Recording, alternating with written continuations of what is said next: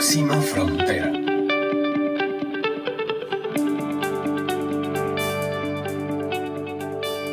Hola de nuevo, ha llegado el momento de un episodio más de Próxima Frontera. Yo felicísima de volverme a encontrar con ustedes como cada 15 días en la plataforma de Delfino y en Spotify ustedes pueden encontrar nuestros programas que ya van acumulando bastantes experiencias, invitados y conversaciones súper ricas para mí. He aprendido muchísimo y quiero seguir aprendiendo. Y hoy me vuelvo a ir para Chile, chicos. Chile es un lugar que nos jala muchísimo, que nos presenta grandes oportunidades y lecciones para aprender.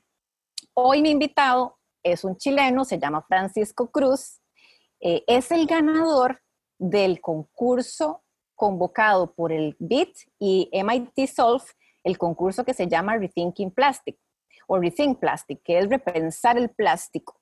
Y Francisco fue el número uno de este concurso. Entonces, ¿qué más mérito que ese para invitarlo a nuestro programa, para primero felicitarlo y luego aprender de él, eh, de su experiencia y de su emprendimiento que se llama Atando Cabos. Bienvenido, Francisco, a Próxima Frontera. Muchas gracias por atendernos desde Chile, está frío, está, está, sí, está frío por allá, ¿cierto?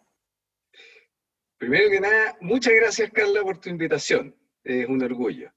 Acá el clima está mejorando, vamos de frío a calor y ya la primavera se hace sentir. Así que eh, esperamos con, con vientos optimistas que llegue el calorcito y el verano.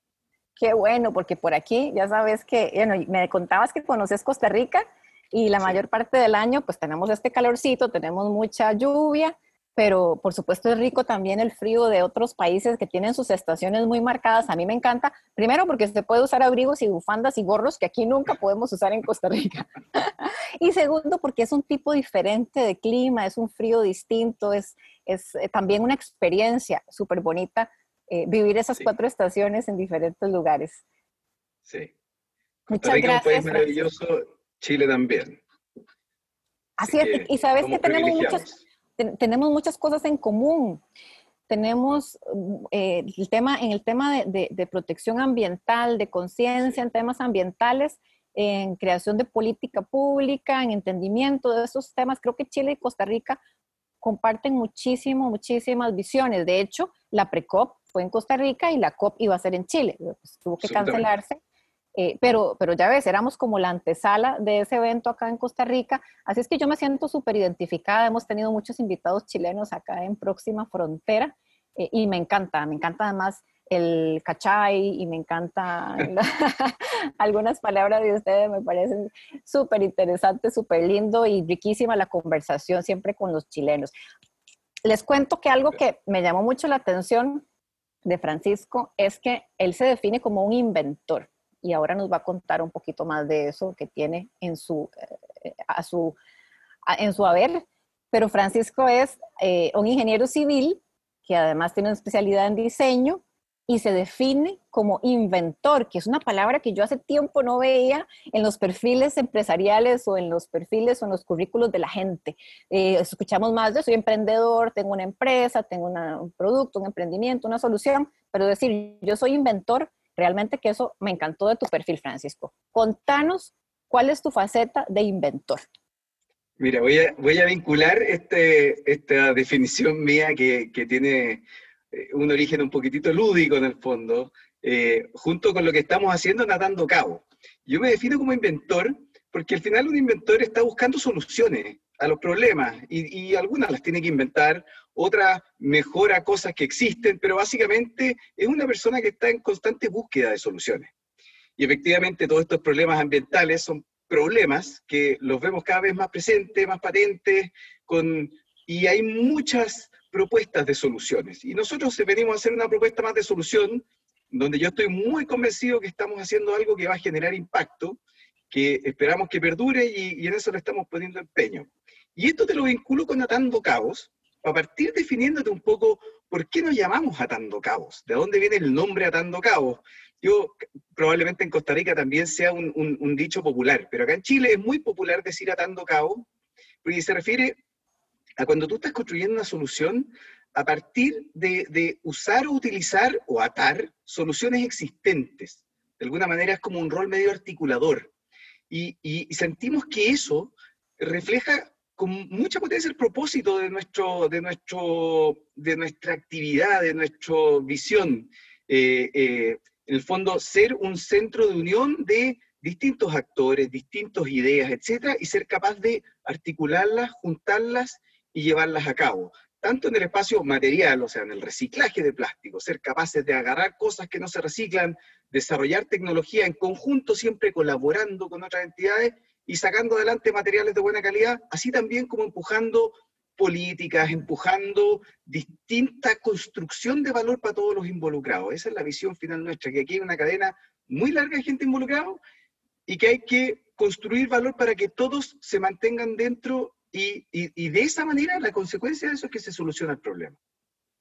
Tres palabras claves que dijiste que me encantan. Uno es colaboración, ¿verdad? No competencia, no, es colaboración. Lo que necesitamos es ver qué es lo mejor de cada uno de los mundos y ponerlo como al servicio del, del bien común. Lo otro es valor, que es una palabra que a nosotros en nuestro emprendimiento de Bitcoin nos encanta porque es muy claro que hay que encontrar la diferencia entre valor y precio.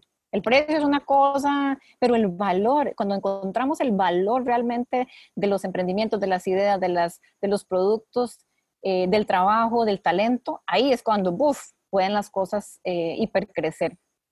Y lo otro son alianzas, ¿verdad? Es este, ese espíritu de colaboración que decías, es atar esos cabos, porque hay muchas cosas que ya se inventaron, que ya están hechas, que son muy buenas, y lo que hace falta es conectarlas, crear esas alianzas. Y el objetivo número 17 de, de, la ONU, de los Objetivos del Desarrollo Sostenible, habla de alianzas para poder lograr los 16 objetivos restantes. Entonces me encanta porque creo que tenemos una visión compartida en el tema de colaboración y de atar esos cabos. Así que nombre espectacular para un emprendimiento espectacular. Contanos en qué consiste exactamente el trabajo que hacen en Atando Cabos.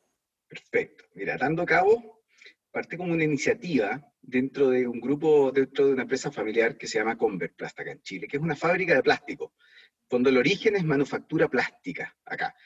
Saben, sabemos procesar plástico y reciclar plástico históricamente. Este grupo tiene más de 40 años funcionando en Chile. Eh, y eh, eh, siempre hemos visto el plástico como un recurso y eh, buscamos distintas fuentes de plástico descartado para poder utilizarlas como recurso y fabricar productos de alta calidad.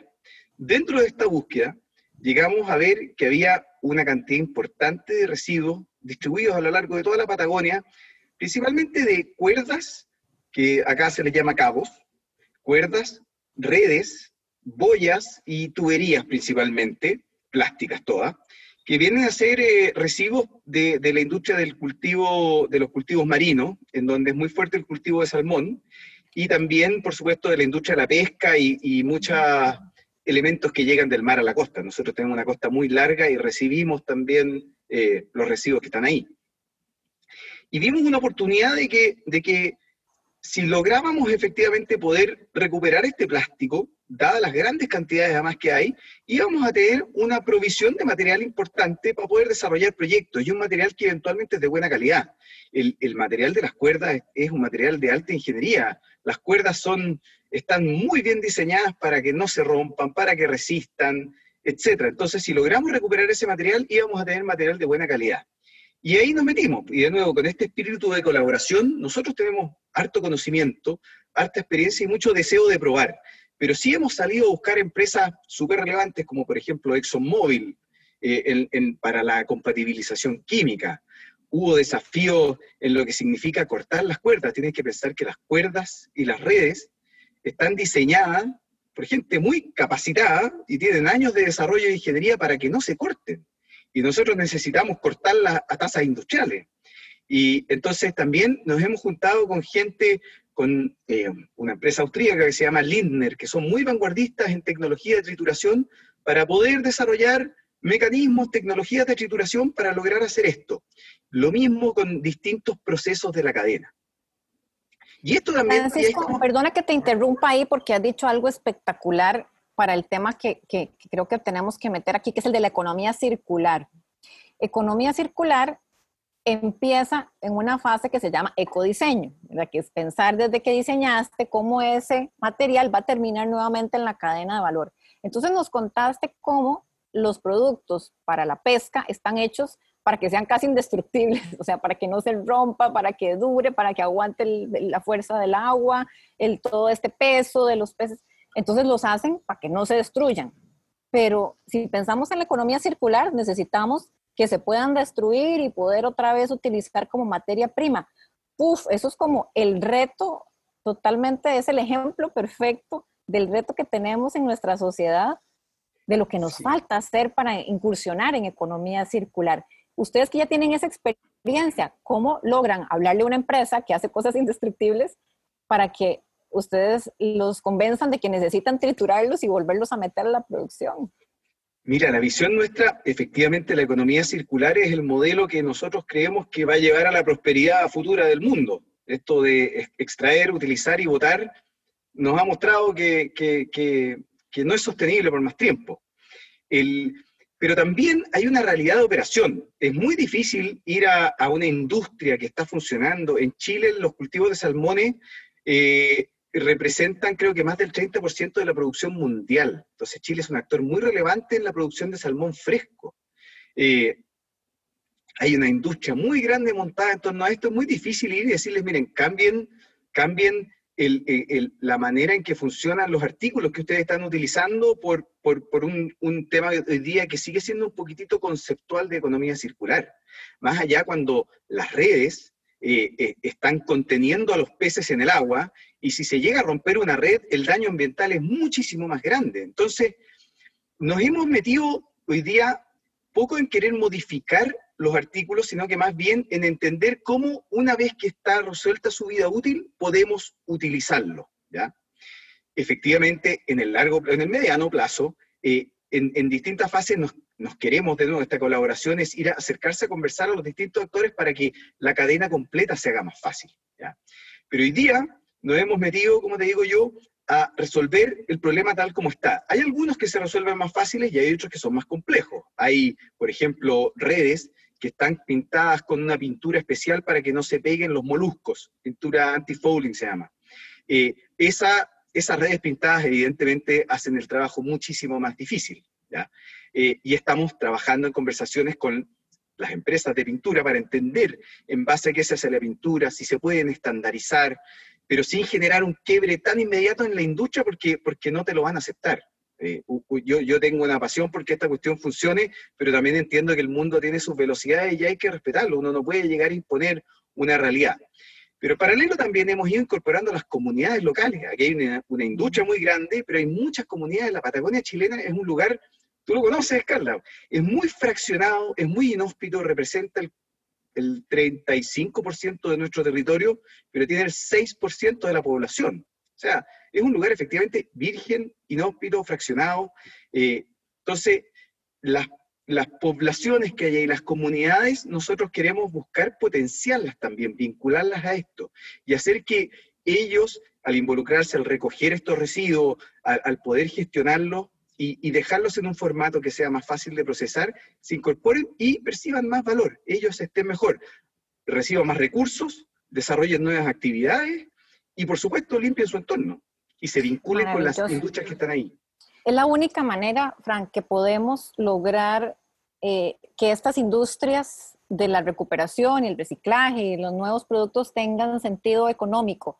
Eh, estaba en una reunión temprano eh, hablando de otra industria que también tiene mucho que ver con, con los retos ambientales, que es la de las llantas, y ellos nos decían que más de la mitad del costo de recuperación de una llanta que ya, de un neumático, ¿verdad? O de, una goma, según el país donde nos escuchen, eh, el costo de recuperar ese material, más de la mitad tiene que ver con la logística inversa, con el transporte y al final el utilizarlo para industria cementera o para convertirlo en algún otro tipo de insumo, el costo es solamente la mitad de lo que costó tratar ese, ese producto. Entonces lo que nos cuentas me hace todo el sentido de involucrar a las comunidades para que ellas reciban ese valor, de entregarlo cada vez más fácil, de mejor calidad, para que siga el siguiente, al siguiente nivel de su transformación y a la vez estás generando un gran impacto social. Pero esto tiene un reto de educación impresionante, sobre todo en una comunidad como la que mencionas, que está muy fraccionada.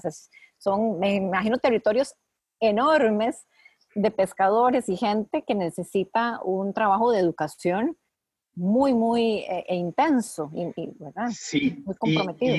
y de incentivos, o sea, cuando hablamos de economía circular, estamos hablando también de economía y de incentivos económicos. Y eso es algo que, yo me siento muy orgulloso que hemos desarrollado acá entre, en, Atando Cabos, todos los que estamos involucrados. Eh, tenemos un propósito, queremos que se limpie, queremos solucionar los problemas de residuos y contaminación plástica, pero con economía, con incentivos eh, naturales. Y yo creo que, que la, manera, la mejor manera de poder explicarte un poco el propósito de la visión de Atando Cabo es contándote rápidamente uno de nuestros casos de éxito, que va a englobar bien cómo nosotros vemos esta construcción de valor para todos. Te voy a contar el caso de una licitación que hizo un embotellador de cervezas acá en Chile. Eh, hizo una licitación para comprar pallets plásticos, estas tarimas plásticas. Eh, fue una licitación muy atractiva eh, y que despertó el interés de muchas empresas en el mundo. Una de esas empresas eh, fue, fue una norteamericana que se llama Reddick Pacific, que es muy grande, y postuló, y postuló junto con nosotros y hicimos dos propuestas. Una propuesta, la estándar de ella, y una segunda propuesta que fue considerando las tarimas fabricadas con plástico recogido de la Patagonia. Y con eso nos acercamos al embotellador y los invitamos a limpiar la Patagonia. Y imagínate cómo nos miraron, nos dijeron, ¿ya? ¿Ustedes quieren que que limpiemos playas? Entonces le dijimos, no, por supuesto que no.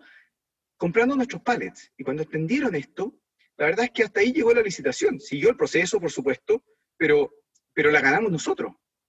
Y lo interesante de este modelo es que todos ganamos. Y te voy a explicar cómo ganó cada uno de los actores relevantes. Primero, atando cabos, nosotros sacamos casi mil toneladas de cuerdas de la Patagonia para este proyecto, lo que es un montón, es un número muy, muy grande. El embotellador, y esto nosotros no lo vimos venir, y esto es interesante, esto uno ve el cambio de tendencias. El embotellador, con este proyecto, cumplió sus metas sustentables, y, eso lo hizo justo previo a una, a una ronda de inversión que tenían, y esto le ayudó a bajar su tasa de riesgo. Por lo tanto, en su financiamiento tuvo un beneficio muchísimo, muchísimo más grande que cualquier costo extra que haya podido tener en la licitación. ¿Me entendí?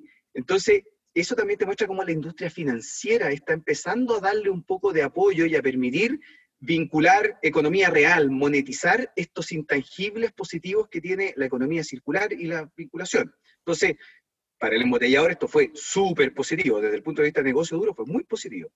Después, eh, los norteamericanos, Reddick Pacific, esta fábrica de pallets que también son muy grandes, se dieron cuenta que el origen y el propósito del material les valió un negocio, un negocio importante. Tanto así que ellos han empezado a montar dentro de Estados Unidos departamentos de cómo identificar materiales con propósito para poder seguir haciendo esto. Súper importante. Esto también es poco intuitivo, la salmonera, la, la empresa que genera los residuos. Cuando ellos pudieron mostrar que estaban siendo extra responsables con la disposición de sus residuos, esto les abrió nuevos mercados y nuevos negocios que no tenían. Ellos, ellos tienen una certificación que se llama ASC y, y esa certificación les exige cumplir con la ley. Y la ley es, en general, es que tener un certificado de disposición final que se significa vertedero, significa que tú estás disponiendo de manera legal en un vertedero tus plásticos. Y, sabemos que eso es legal, pero, pero se puede hacer mejor. Entonces, esta salmonera al, mostrar, decir, mira, yo me involucré en una cadena y mis residuos plásticos no están terminando en vertederos, están terminando en productos que yo soy capaz de mostrarte a ti cuáles son, les valió efectivamente extender años de contrato en mercados atractivos y más sofisticados. fue muy bueno para ellos también. Wow, Francisco, impresionante. O sea, ahí ataron todos los caos y es el ejemplo perfecto. Por último, la comunidad. Claro. La comunidad también es muy importante. Lo que decía antes, ellos desarrollaron nueva actividad, tienen nuevos ingresos y, están limpiando su entorno. Entonces, yo creo que este ejemplo muestra muy bien cómo todos ganamos cuando logramos poder activar estas cadenas. Maravilloso, me encanta porque además le hablaste a cada uno en el idioma que le suena mejor, ¿verdad? Donde le hace música en los oídos a cada uno y donde cada uno está recibiendo ese valor que hablábamos al inicio. No es el precio, porque al final el precio será una consecuencia de haber generado ese entendimiento de la cadena y ese valor para cada uno de los jugadores de, esta, de este partido. Me encanta el ejemplo, Francisco, gracias por traerlo a, la conversación, porque, a ver, muchas veces muchos de nosotros que estamos en este mundo de la sostenibilidad y que tenemos emprendimientos ambientales, nos parece como obvio, o sea, eso hay que hacerlo, como da, es obvio, hay que... Pero mucha gente comercial, aún de mercadeo, de la parte financiera, aún no le cae la peseta, como decimos acá en Costa Rica, como que no ha terminado de atar ese cabo, de dónde tiene, dónde empieza una cosa, dónde termina la otra, al final no son temas separados al negocio. Es una forma diferente de hacer negocios la que necesitamos ir incorporando ahora y con emprendimientos y ejemplos como el tuyo, creo que es súper fácil de llevarlo a la práctica y demostrar que la economía circular sí existe, que la sostenibilidad es un negocio bueno, que crear empleos verdes y, negocios más integrales desde lo social, lo ambiental y lo económico tiene todo el sentido del mundo. Hablabas hace un rato de, un tema de urgencia, ¿verdad? De, que todos estamos pues tratando de hacer lo mejor que podemos porque entendemos la urgencia del, del tema. Precisamente esta semana se puso en Nueva York un reloj, un contador de esos como cuenta regresiva, que nos dice cuánto tiempo, según los científicos y varias organizaciones que han hecho sus cálculos, cuánto tiempo nos queda para salvar el planeta. Suena terrible, porque parece como una película de ciencia ficción, ¿verdad? Donde realmente eh, se va el reloj ya para atrás. Y según esos cálculos, lo que nos queda, Francisco, son siete años y tres meses. O sea, si estamos, digamos que en octubre del 2020, digamos que se acaben esos tres meses a final de este año y nos quedan siete años más Estamos hablando de en el 2017, eh, en el 2027, en el 2027, dice como un Back to the Future. En el 2027, si no hacemos todo lo que tenemos que hacer ahora, en el 2027 ya se nos va a acabar el tiempo. Todavía vamos a estar muy jóvenes, vos y yo.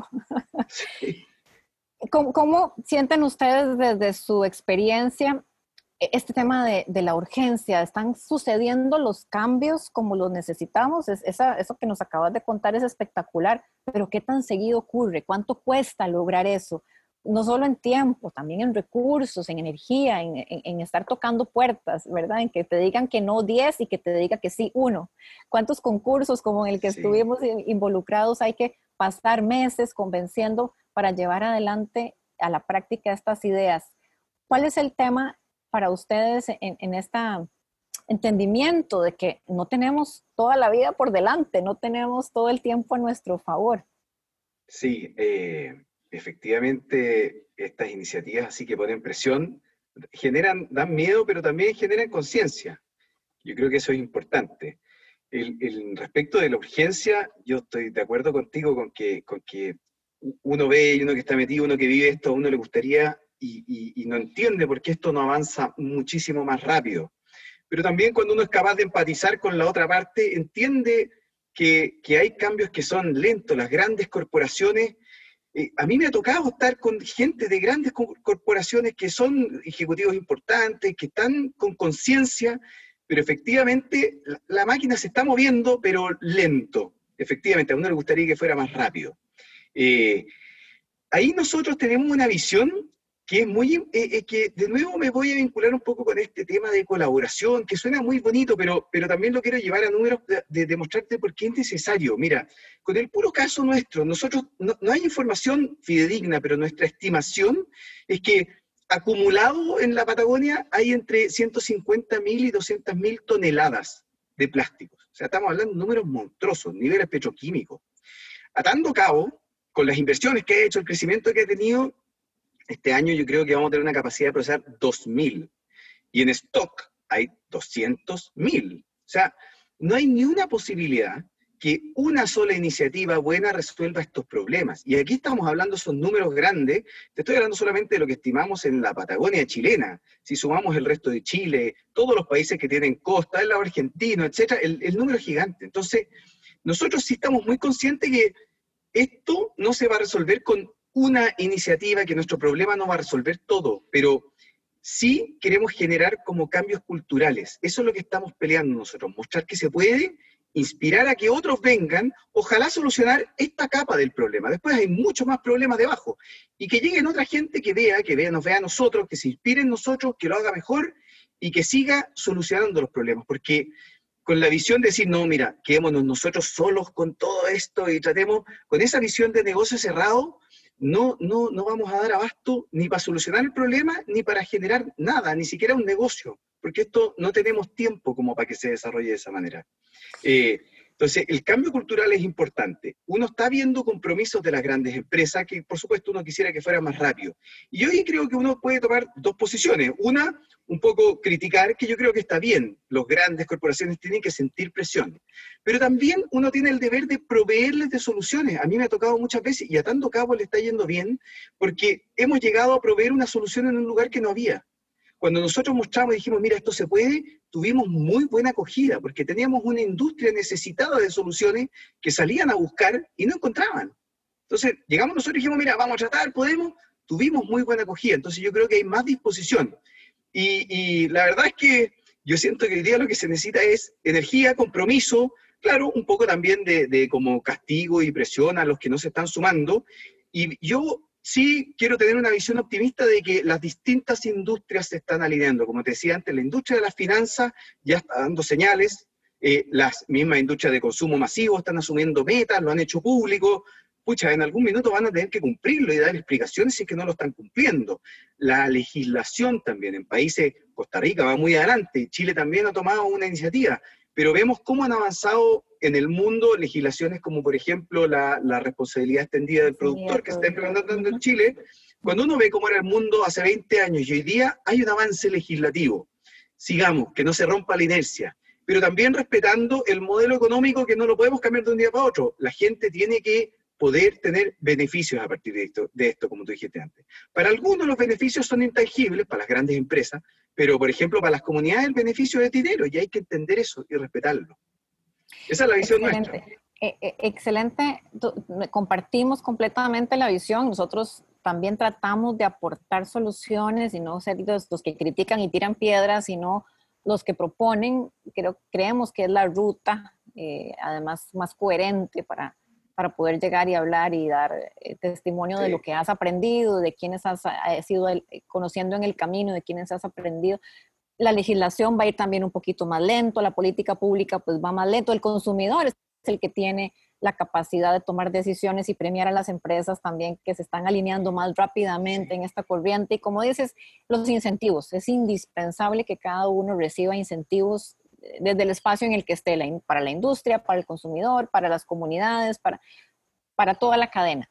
Francisco, Uf, me encanta, me encanta tu visión y el, y el ejemplo que nos, que nos has aportado acá en Próxima Frontera. Creo que podemos, podríamos hablar el día entero de, cómo, eso desde Latinoamérica, además me encanta que una empresa latinoamericana, que, que, una empresa chilena pusiera a una empresa estadounidense en una licitación tan importante y les enseñara cómo se pueden hacer las cosas de forma diferente. Creo que en Latinoamérica tenemos mucho talento, ya lo vimos en el concurso en el que acabamos de, compartir espacio, hay ideas espectaculares, hay gente apasionada, y lo, somos todos locos por este tema que podríamos hablar horas y horas y no, no nos cansamos.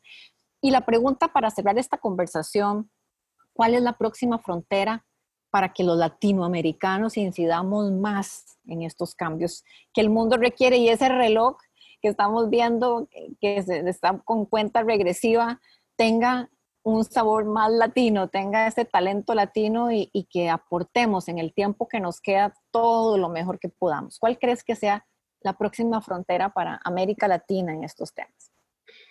Mira, yo creo que efectivamente hay mucha creatividad eh, en, en, América Latina en general. Efectivamente, nosotros tenemos un contacto natural con los países de habla hispana, con los países en Sudamérica, eh, y uno ve que hay soluciones, cuando uno va a terreno a ver, a ver, como dices tú, incluso las comunidades más precarias, la gente es ingeniosa y llega a soluciones cuando está todo bien alineado.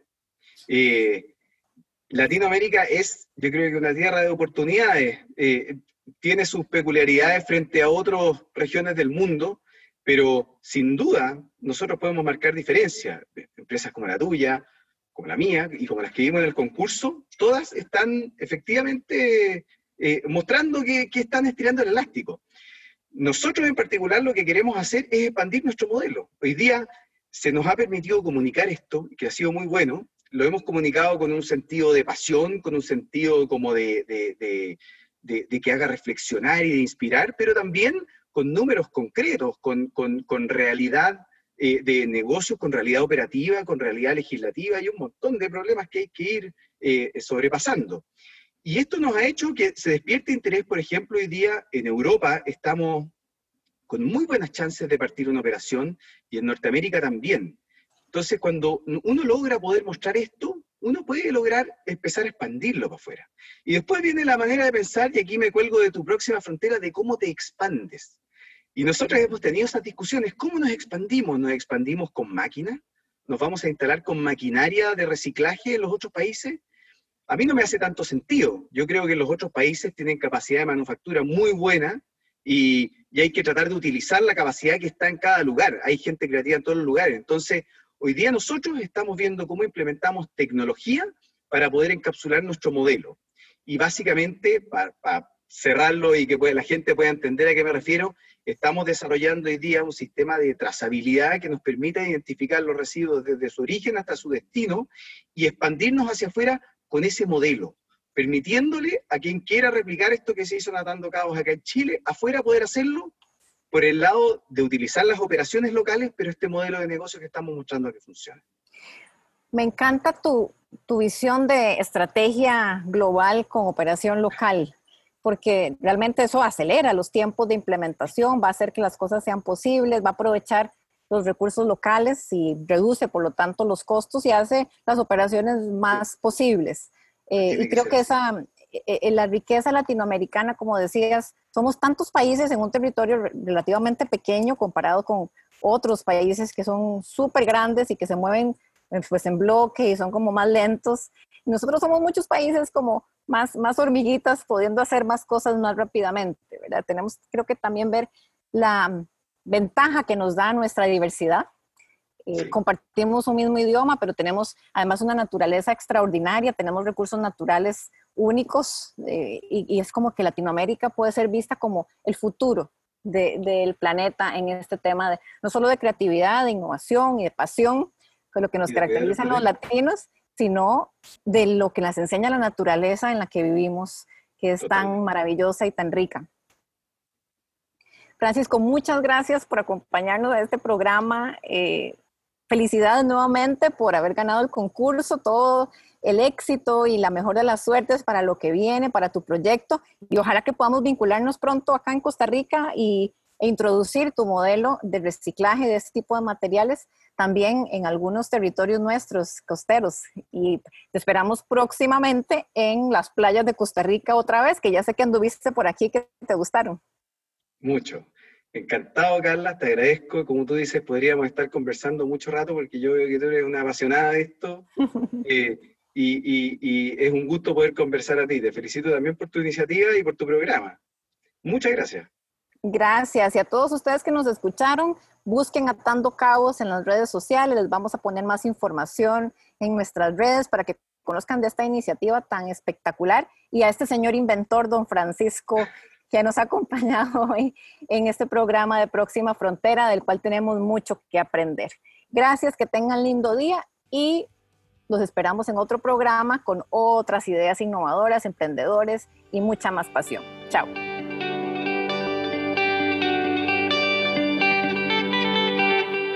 Próxima Frontera.